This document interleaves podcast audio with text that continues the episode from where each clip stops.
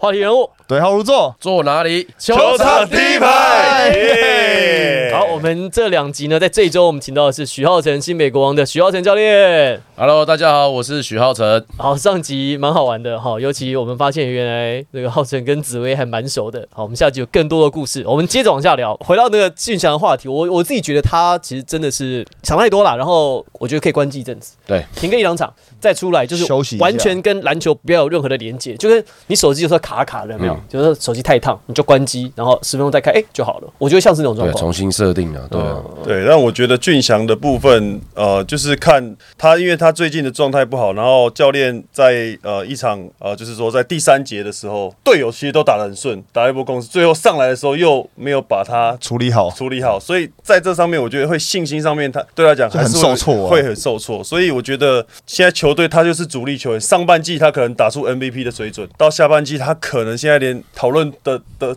第一队讨论第一队，大家都觉得开始哎呦，可能也些有一些压力。我觉得在一整季这么长的赛季当中，他也算是他也也不算是老老将，也不算中生代，他也是才刚打联盟没多久的的球员。我觉得他必须要去适应这样这么长的赛季，去学会去做调整。去调整，对去调整。重点，我觉得，我觉得年轻的球员，其实他需要的是要要调整。对，老将其实学习的反而是怎么样去延长自己，他什么时候我要把我的状态拉起来。那郑雅怎么调整？郑雅，这样哎哎哎哎，郑雅在指派让比赛有上场喽。有上场哦，没事啊，没事啊，没事啊。大学教练，来来来大学教练教的不好啊，对不对？我不是大学教练，你干嘛拆我的台啊？哎，我说真的，好，我们既然讲到郑雅这个问题，我其实觉得领航员之用年轻球员的效果其实很好啊。李家康跟关达佑对关达佑，我觉得这些其实很可以用啊。对，但是我觉得就是打那个加康也是一样，加康就是因为他守了林书豪之后那一场之后，他整个就开始信心爆棚，然后开始信心上，就要包括呃昨天的比赛也是一样，也是赢在他。那其实他对于我们那一场，其实他也打得非常的好，所以包括达佑或是加康这种的，呃，在球场上他可以带给球队很高的 energy 的球员，我觉得现在就是领航员必须要有这样的。那这样的 develop 再回到讲到郑雅，其实郑雅我觉得他个性自己他自己有承认说他自己个性有点闷，就跟他的大学教练一样，就是个性 他教练，闷他教练没有，他大学教练并没有，就是就是看起来很像很闷，但是私底下其实是很很骚对对对对闷骚型的。包，包。包啊，包啊，所以我觉得郑雅有时候其实他也要开始试试着去释放他的一些情绪，然后跟他的队友一起干的，或者去感染加康啊、打友他们这样的一个情绪，他自己也会打的比较嗨、比较开心啊。可我觉得就是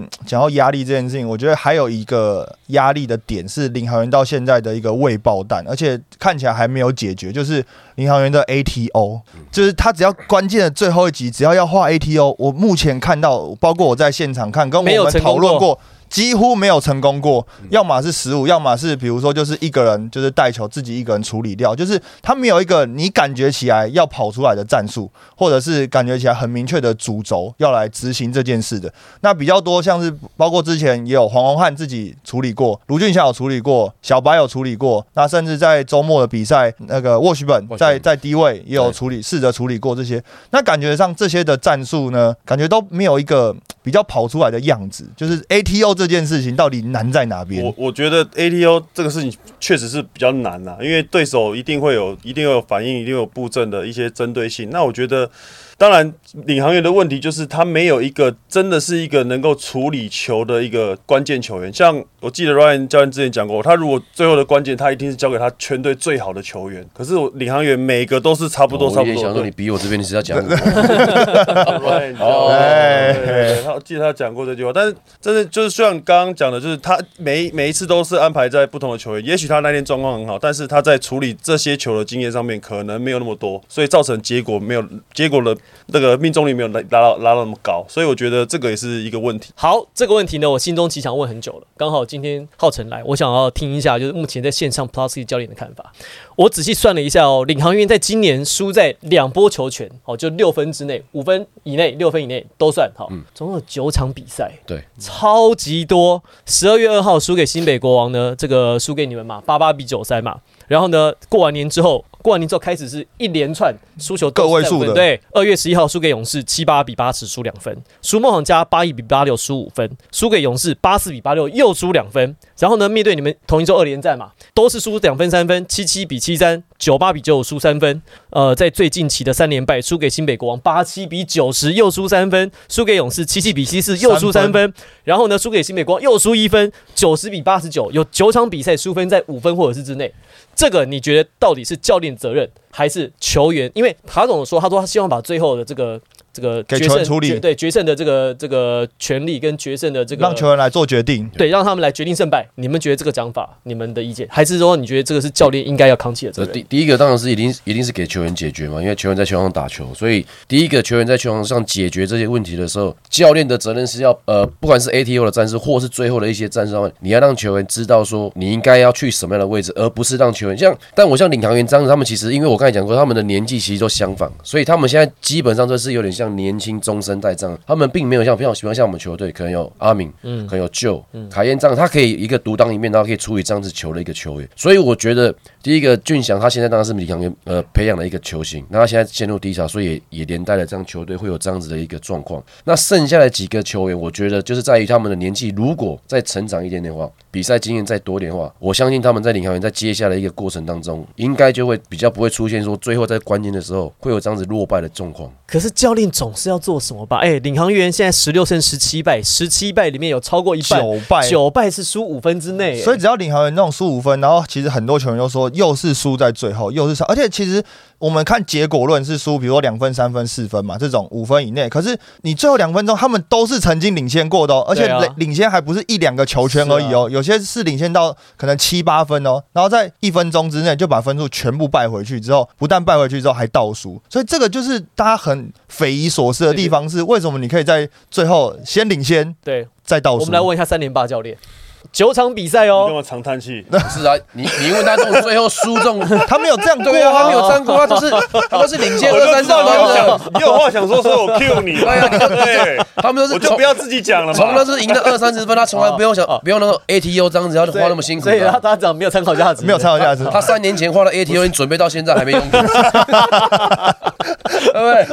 问错人了，问错人了问错人了没。有，我我讲，我刚刚戴哥讲的，我想要回应一下，就是我因为我看国王的比赛，为什么现在国王战绩这么好？就是因为他们有太多就是讲直接讲就老经验的球员了，在场上可以处理很多事情，可能帮教练处理很多事情，可能连暂停都不用喊了。对，所以他在在整个我看到最最基本的就是敏哥他有那么有能力，他在状况不好，他自己会去配球，他自己会连连持球的时间他自己都会先减少，他会去传球，去在快攻当中可以不落地的直接处理掉。我觉得这个就是他们打球的一个这么久的经验跟默契在，我觉得在场上他就是很自然而然他就发生这样的事情，但是对领航员来讲，他可能在球员的这个经验上面没有像来得像国王这么这么优优势有优势，所以他在整个磨练上面，他相对的他需要时间。但我也是必须要帮考总讲一下话，不能说十连胜把他当偶像，然后嘛九连败的时候变，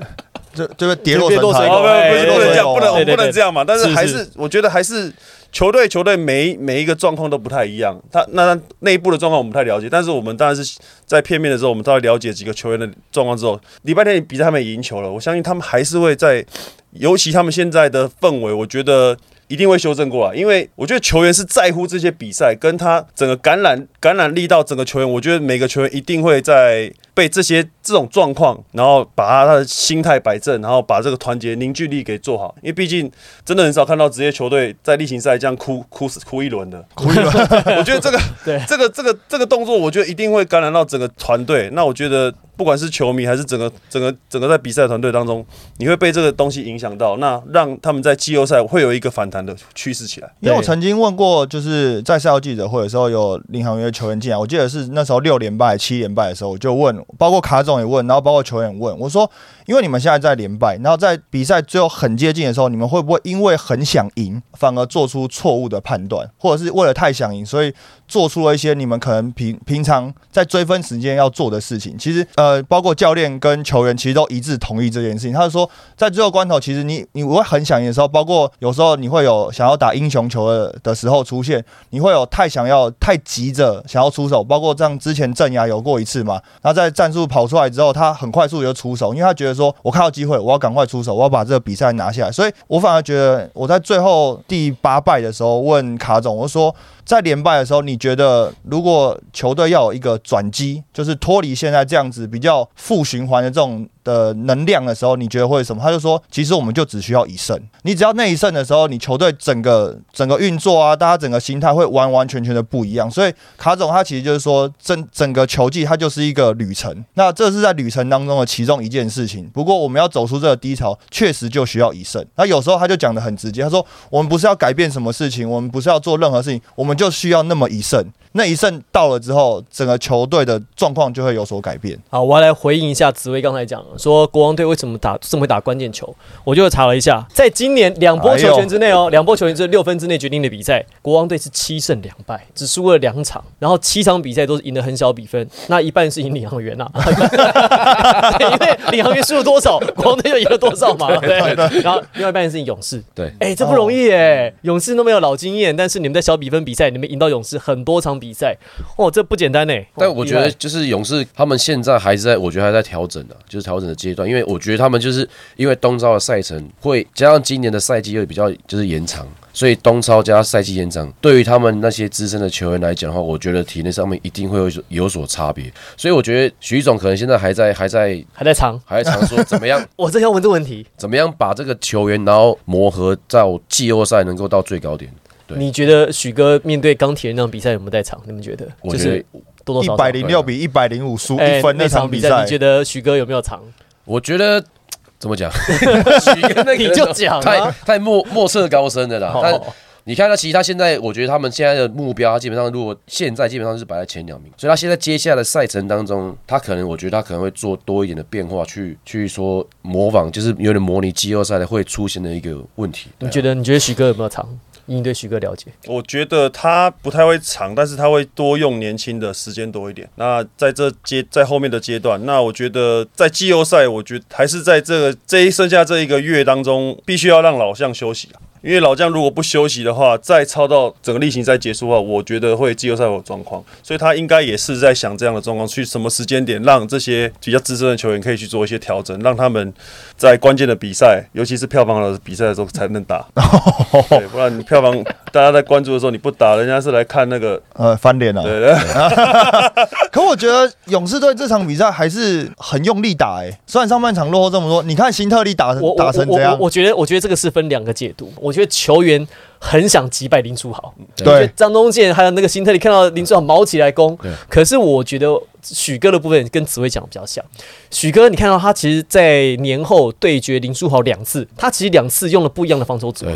然后他的洋将组，他也一直去做调整。他就是测试说，哎，我哪一个组合对上这个球队可能会比较好。但是他不一定说我我能够赢当然最好。但是如果没有赢的话，他至少他他有拿他要得到一些东西。他知道说我下一次我可能我哪边要做调整。毕竟我跟他住同一个社区嘛，比较了解。可我觉得就是勇士队还是有一个。状况是这几场比赛新特利的情绪，感觉起来很波动哎，就是你一个比如说在调整的洋将也好，或者球队也好，照理来说你的球员上去不会有这么大的情绪，不包括可能是他自己表现不好，或者是他在一些关键球的处理上面很难得看到新特利在这一季的情绪是这么多哎，而且尤其是越接近季后的时候，他情绪越来越明显呢，很想赢啊，而且其实他在赛后记者会自己也讲哎，就是他说他在场上有时候他会失控哎。开始自己就是他自己讲失控，然后他就说还需要队友叫他就是就是闭嘴，你就好好打球这样。然后我们那时候本来猜应该是张忠宪跟他讲的，结果是谁跟他讲？你知道吗？周桂宇。哦。周桂宇跟他讲，这原文是 shut up，叫 shut up 对，然后很好笑。张东旭讲说，如果是我跟他讲，我就会讲脏话，我不会讲 shut up。我就是脏话先飙下去了，我怎么会讲 shut up？我觉得，我觉得有可能也是因为球员他在这个长赛季过程当中，他的身体或是他的情绪上面都会有有有一些波动，所以他有时候甚甚至说在季后赛之前，先把这个不好的负面情绪先给宣泄出来的时候，其实对于他来讲也是一种压力的释放。那让他进季后赛之后，他可以。呃，身心心如止水，身心灵会比较健康，进去到那个季后赛。OK OK，这也是一个新的收获哎，真的啊，对啊。所以之前有一些洋将在球季尾声比较冲动一点，都是这个原因嘛。所以我们的白人就冲动回去，回去回去修一下，回去休息一下，回去一下，把自己的身心灵重新修。他回来之后就开始又是不一样的白人。哎，球迷很关心白人，他现在回来了，回来了，回来了，回来了。对，然后他现在也在投入训练了，然后就是身体都蛮健会这么快复出吗？我想应该还是先以保护他，然后让他百分之百健康，然后而且是他的呃身，就是要跟我们球队练球，至少要经过几次之后，而且是完整的训练，我们才会放心帮他到这样。但就我知道他伤势有没有太严重嘛，对不对？对，但是我们还是希望能够保护他了，因为毕竟我们现在战绩第一名嘛，然后后面的追兵好像也有点有点远，我可以稍微放心一下，对、啊。哎、你哎、可是你不要讲哦，万一到时候第一轮真的不小心打了个公呃打个钢铁人的话，其实很累哎。现在钢铁人大家应该都不想对到哦。哎，没包括右尾也伤愈复出排名在第一哎，的没办法挑了。那对，对啊，就就在这个位置，就是是人家在挑我们，不是我们在挑别人。是啊，是啊，是啦 你们两个今天惺惺相惜。哎，我们两个是室友哎，以前比赛出去都住在一起。你们怎么什么室友？对啊，我们在大兴的时候是室友。哦真假的所以比赛住在一起。很扯哎、我们住在饭店，他那个衣服洗完之后，那阿姨只折他衣服不折我的呢，然后他就罩起来，然后跟我跟我在那边臭屁。我们也是，我们是室友这样子。我想紫薇从小就很有长辈缘，真的啊他很他从小很有长辈缘，可是不太可能吧？你光看衣服，你怎么知道谁有长辈，谁没有长辈？有背号啊，有名字啊因。为我都故意把把我的衣服都丢在洗过衣服都丢在床上，然后我就出去了。哦然后他就没有，他就然后他哎、怎么回来折折好了哦？对啊哎、哦，有一点小心机啊，因为阿姨会没有，整理本来是慢一点折，哎、啊怎么突然折好了？然后后来嘛，每天每天每天都这样子。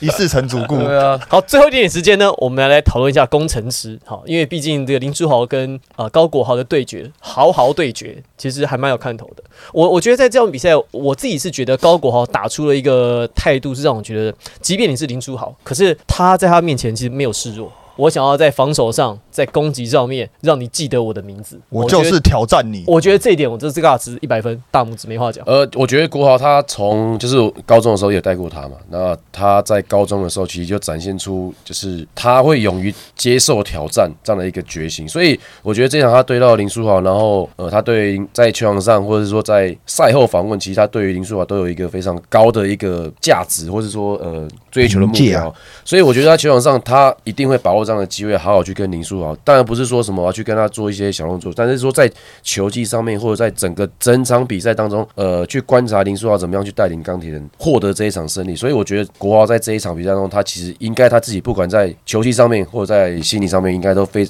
获得非常高的一个一个收获了。我觉得更多收获是泰勒了，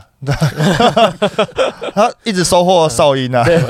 哎，上半场就五次，然后下半场索性不演了，上场十六分钟 六犯毕业。但我觉得就是讲到工程师的这个内线组合啊，然后又刚好今天呆哥来嘛，那我刚好跟国王的球员在聊的时候，有一件事情他们说其实是工程师做的最好的，他说工程师是所有球队里面对上国王里面最贯彻去打国王禁区的，因为国王禁区 Byron 不在的时候，相对来讲禁区是比较弱的。对，那因为工程师就是两个大的，所以他们就是左边调右边，右边调左边，然后就一直往禁区打。所以他说，工程师至少在对国王队的攻击策略来讲，是所有球队里面做的最彻底。那工程师不管对哪一队都攻击进去啊，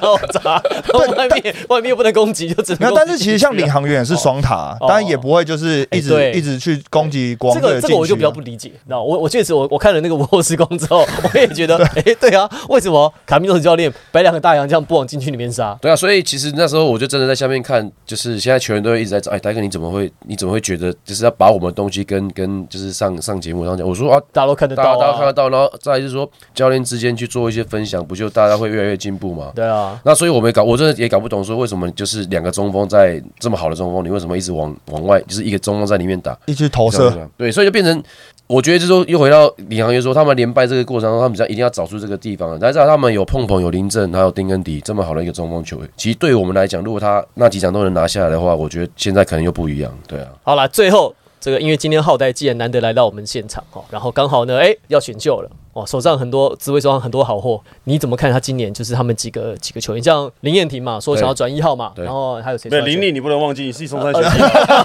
自己松山学弟的，你不能赶快忘记。投报一下对对对对，重点是他他要他能够先他要先报啊，他要先报那个。会会会，他会汇报汇对啊。报，他会报，他会报。林立嘛，跟林彦廷嘛，还有谁？还还有王凯玉涂逸涂一涵，嗯哦涂一涵也大四。这三个了，这三个没有这么多了，主要为没有。好，林彦廷先看林彦廷，第一个我还是林彦廷的，当然林彦廷我觉得他第一个在呃外线的那个投射能力可能必须还要加加强稳定一点点，因为你上到职业赛场上之后，因为他的体能条件在大学是算好的，但是你上来到职业赛场上去之后，你可能会对到一些洋将，所以他可能在这个切入进去之后的一个 finish，包括他在外围投篮的这个东西的话，命中率我觉得要需要再稳定一点点。对啊连连你他选不到了，不用讨论。对，因因因比较难啦哈，因为你们打进季后赛，他可能前面就被选掉了。对我我我是蛮原本蛮期待那个小杰的啦，林俊杰啊，对林允杰，如果他出来选的话，我会建哎，议。林俊杰是研究所对不对？对，说，如果他他的话，我会觉得蛮建议的。就是以我们今年的三分球命中率，应该放不出来。那不要出来选啊！讲半天哦，对，那林立的话，我觉得他第一个，我觉得他的攻击的高控球，对，但是 防守型后卫，哎，你们很需要啊色，神盾，你们需要呢一些情感。对，我我我会把这些东西都回去跟毛总建议一下。如实建议。对啊，但是我觉得他就是第一个，他的现在就是外围的命中率还是第一，还是要还是要稳定。可是他可是他没有人防守的时候，我看他蛮准的啊，蛮能投的。可是比赛当中很少有这样的机会啊。对，然后第二个跟林书豪一队有机会啦。对，那第二个就是他在整个一个切入的速度上面，我觉得他可能因为现在有点长大了，太太壮太了，他的速度有点变慢。跟你身材，对啊，以前身材是这样子啊。我不一样啊，我是有速度也有厚厚厚度厚度啊，我们以前叫做 power guard，他不一样 Power 啊。God，对啊，那 那像涂依然的话，我是觉得他如果他可以他可以中距离这一块，他如果那个稳定的话，其实我觉得他在这个职业赛场上还还蛮有的发挥的，因为他我觉得他比 YH 好是应该是比较认真的、嗯，对。宇豪哦，对，宇豪，先那个把正大的学历先拿到，先毕业哦。但我觉得于豪在这这国王这几年当中，他其实他跟练球的时候跟外籍选手在那边对抗，其实他整个一个对抗性上上来，所以他比较可惜是因为他的 size 比较小一点，然后在他的比赛经验比较少，然后中距投篮这一块的命中也没有那么稳定，所以我觉得是比较，但是在处理球这一块其实蛮获得我们大家的好评。哦，哦，对，他在处理球，比如说 hand off 完之后给小球什么之类的，在这一块我觉得处理做的不错。所以他的目标就是蔡文成嘛，对不对？你说曾宇豪目标蔡文成，就是以身材来讲，蔡文成也身材也就是那样子啊。那曾宇豪的身材不会比较差嘛，所以蔡文成做到，代表曾宇豪他应该也要能够做得到，对不对？当然当然就是已经验跟技术来讲，你还是有机会去往那个那个那个目标去挑战嘛。对啊，对对其实其实于浩这这一两年，我觉得呃，当然他可能在在增大的时候上场机会比较少 没有啊，他大一大打很多呢。啊，就是就是后来发现欧妈跟丁恩迪上来之后，他就那个嘛，就比较少上场机会嘛。对，也对啦。对啊，所以就是在这这这几年当中，就稍微有点空白了。那他可能在这个球感上面就比较输，但是我觉得他这两年有慢慢找回来的，对所以我觉得他其实他他本来就是一个比较大器晚成型，因为接触篮球比较短的时间。他打曲棍球真的他本来吗他他这他一直跟我讲说，他高中是高中六星高中生诶、然后 哎，他还蛮他真的是高中才开始才接触正规训练。他国中是打曲棍球的国中完全没有打，他打曲棍球。田田姐也不知道从哪里去把他而且他。比赛的经验也不多，对，所以所以就是会这个就比较在慢慢有有看到他进步，我就听到戴哥讲看他进步，我就很感动。对的，哎，你是不是？哎，你在 Camp 是有带过林呃林立跟林彦廷都有嘛？对不对？有啊有啊有啊有啊，都带过他们基基本上这几年就是新新秀这几年，因为这几年呃 camp 上面都都有带过了，对啊，哎，这一届你们开始 scout 没？你们开始 scout 这一届的新秀了没？但是我们选不太到啊。还是要 scout 啊！第一轮的后半段还是有很多好货啊。但是我说原本我想要那个谁林宇杰可能会出来选的话，我觉得我会建建议选他。你们需要射手啊？对啊，我们现在哦球队射手蛮多的啊，有谁？小丽，右哲右折，哎，这这这这这段这段要不要剪掉？我林觉听到，搞不好说，哎，那我要啊出来选，报名报名报名 加一啊，有国王有有机会他，我真的以为他会他会出来选，但是后来硕士就没办法出来了嘛。对对啊对啊，我觉得蛮可惜他想要。念完吧，对不对？对，他要念完，他还有至少在一年嘛，对，在一年，最后一年，最后一年。最后一年也不能打了，超龄了。所以光念书，纯念书，二十五岁超龄不能打 UBA 啦，他就是最后一年打 UBA。那所以他可以，他怎么会二十二加？哦哦哦，25对他打打，不像那个超哥那个可以打七年的，我不知道。真的很厉害啊！没有蒙古军团对，因为没 因为蒙古来的那个身份出生的证明文件，你也你也不知道到底是对。他他说他他说他两千年出生，你也不知道啊，对不对？厉害，对对对厉害。对了，哎，今年有没有期待哪个新秀？你自己比较期待的？大家都看林信宽吧，对不对？对啊，就是林信宽啊，然后高景伟，然后林彦廷，对我觉得这是比较比较能够期待的啦。我们其实都蛮喜欢高景伟的，可高景伟进职业会不会碰到？撞墙，嗯呃，我觉得以因为我其实亚青的时候有带过他，那他的心态我觉得不太至于说会撞墙，但是他在身体的碰撞度上面，他必须要能够去加强。因为你当你到职业场上有一个 pick and roll 你挤不过去的时候，那个空档出来的时候，那个就常常有可能会造成球球队的一个伤害。那如果你一次挤不过去，两次挤不过去的时候，那教练可能就没办法相信你的防守。但是以他的防守的能量来讲，他是可以带给球队很大一个很高的 energy。但是因为常常半场系统当中你没办法做好教练所交代的一个防守策略的时候，很有可能就会这样子一直被换下来。哦，所以他会遇到跟阿吉一样的状况嘛？就是上半季的时候，就阿吉一开始进职业，上半季的时候一直疯狂的被打点嘛，然后在进攻的时候，可能做完挡拆之后，人家可能多一点点碰撞，他就会选择把球传掉，对所以他也没有这么多自主进攻的机会，所以搞不好这样子的小后卫进入职业之后，要面对的第一件事情都是这个。就像小白其实也是啊，小白其实在一开始打不太到球的原因，就是因为。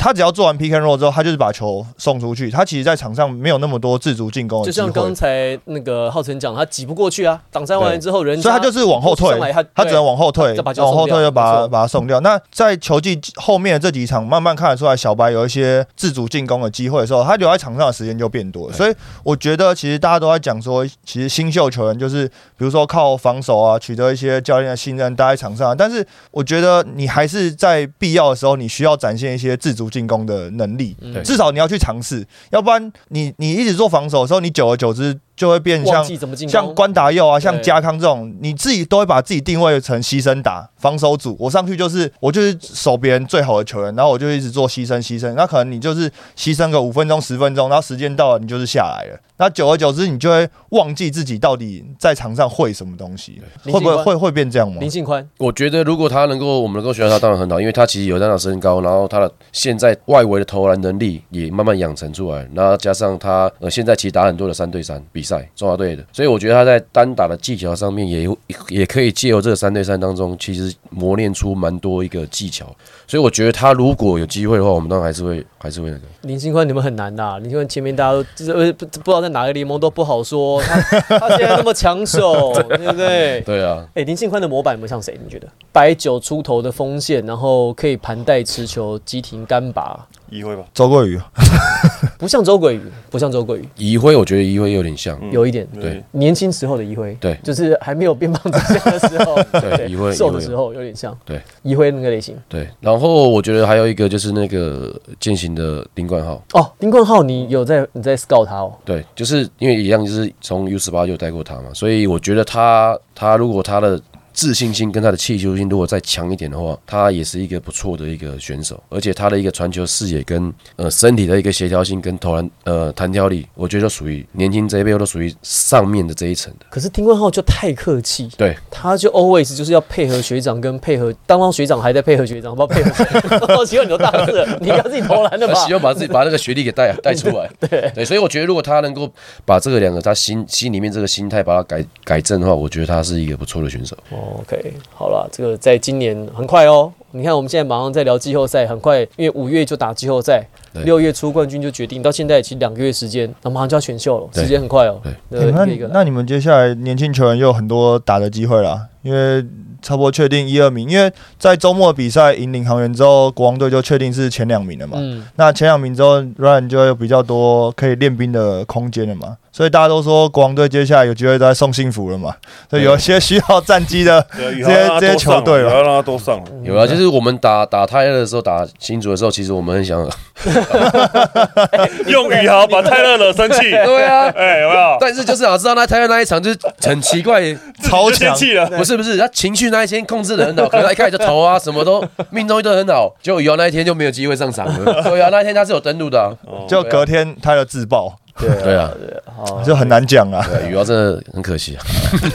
第一哎第一次来我们节目好玩吗？好玩，好玩，因为我觉得就是去年还前年就开始，呃，去年吧就开始有这个看这一起看这个节目啊。你至少来，真的啊非常的错，对啊 开头对真的猜啊猜你都抓不到这样。手手机一直在想说什么时候可以接到这样的通通通知啊？对你啊少来最好是。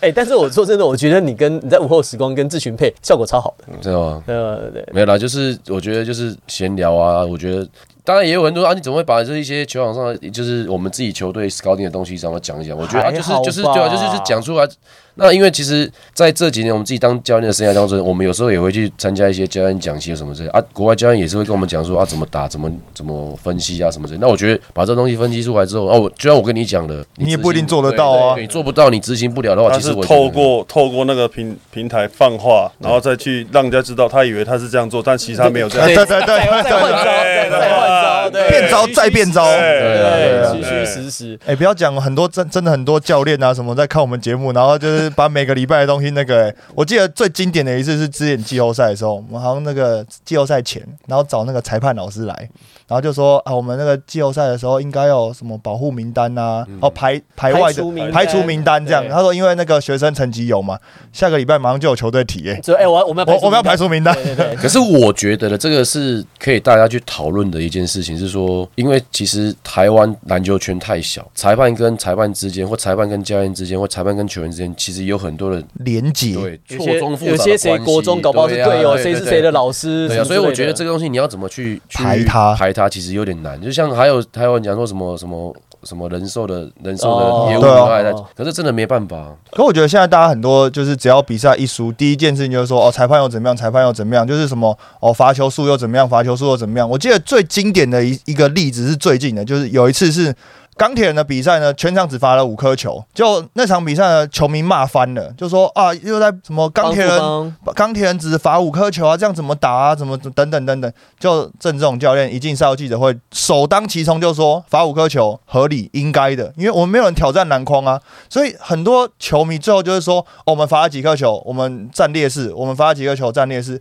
其实有时候看整场比赛，连教练都不觉得说我们是因为罚球输，掉的。我我觉得还有一个是大家说富邦的罚球比较多，嗯这个我自己的看法。好，这个我们也最后，但我觉得这个可以保留，不要剪掉，我们就最后做个结尾。我自己是这样觉得，就是不是说富邦的裁判老师会吹给富邦比较多，是因为富邦这些球员蔡文成、前曾文鼎还有林志杰，他们知道怎么样去买早哨音，对，就跟阿敏一样，阿敏其实不一定不一定不一定是金身，但他知道说，在这个游戏规则之下，我怎么样可以争取到更多的哨音，因为他们很了解这个比赛。对啊，年轻球员就不懂就瞎冲嘛，而且我想到有一个也是超波一样的的 case，就是之前有一场比赛是某一队其实。在单节里面，其实早早就进入五次犯规了，可是接下来长达四五分钟都是一直在投篮、投外线，然后呢，连旁边的球迷都说，已经团队加罚，为什么不去制造犯规？连你们都知道要制造犯规，你觉得富邦这些球员早早进入加罚，他不知道去制造犯规吗？而且当有时候富邦的球员其实在投射状况不好的时候，他们也知道说制造犯规就是保证拿到分数的一个机会。其实我觉得这些当球员都很清楚了解，我就是要实实在在把分数挂上积分板上。对啊，投两分也是，投三分也是，犯规也是一种可以把分数挂上去的。那你团队已经五次犯规了，我干嘛不用利用这件事情？我跟你讲，在你这样讲，一定会有人说我们不我们护航，你信不信？但其实就是 教练在这，包括阿敏，包括阿敏也是一样。他为什么大家一直叫他精明精明？但是他就是知道说，你当你防守他，你的重心已经往往身上靠的时候，我在我自己一个垂直的一个范围当中，我当然就一定要要这个犯规嘛。那我上篮是两分，那我在那边轻轻松松罚球也是两分。那我这样讲，分数我挂上去最重要，你管我怎么拿这个分数？嗯，对啊，所以其实阿敏他在这个买饭的过程当中，他一定有他的 买饭的过程当中，对他也有他自己能够 能够去知道说这裁判这个尺度到哪边去，他怎么去买这犯规。但是这就是就去年大家一直知道买不到。买买到买到习惯，你知道吗？正常出手都出手不进，我就跟阿斌讲说，你正常出手就好，你不要再买饭了，对吧、因为有时候他就是想要靠人家，然后自己投篮动作自己改变。因为我觉得其实像比如说像领航员啊，像梦想家，常常就是那种得分会宕机的这些球队啊。其实你摊开他比赛数据来讲，有时候他们站上罚球线，或者是他们去制造犯规的这些次数，其实都比较低一没有，点点。我觉得是没有这个人。我觉得领航员现在问题就是打烂仗的人啊对他们没有没有这个人，就是可以在卡住的时候，我用身体去换个犯规罚球线。有时候你真的就需要那一两分。有了领航员有了，就是那个大汉的，啊但是他比较不讨喜。才会不买账。没有，像梦想家就是都是洋将啊，比如对啊让大 B 常就是可以在禁区得到一些罚球的机会嘛。可是他付出很多的体力在这些对抗啊上面的时候，他罚球不见得命中率这么高，所以你就会错失很多追分的机会。所以我觉得这个也是梦想家有些时候在关键时候，人家已经给你机会了，送你上罚球线，可你自己罚不进。那久而久之之后，这个东西就会变成你人家给你机会，你没有把握的时候，人家回头打一波两波之后，你的气也就是被人家带走了。对好了，聊远了，聊远了。好啊，好啊，好啊。有空常来有。空常来希望希望郑宇郑宇不要生气啊，郑宇。没有，这国王就一个扣打哦，两国王就，你们自己安另外排。另外一个扣打是给学生教练的，对对对哦梦辰或者是紫薇，或者是或者是这个业外人士，像小左这种就已经不要在篮球圈的哈对对。我们就是一人一边扣打，大家很公平。对我们尽量安排啊，哈，比赛很多啦，尤其季后赛很密集啊，密集，很密集啊很，对对对好，了，我们今天谢谢浩辰，谢谢谢谢紫薇，希望第一排，我们下集再见，拜拜。拜拜。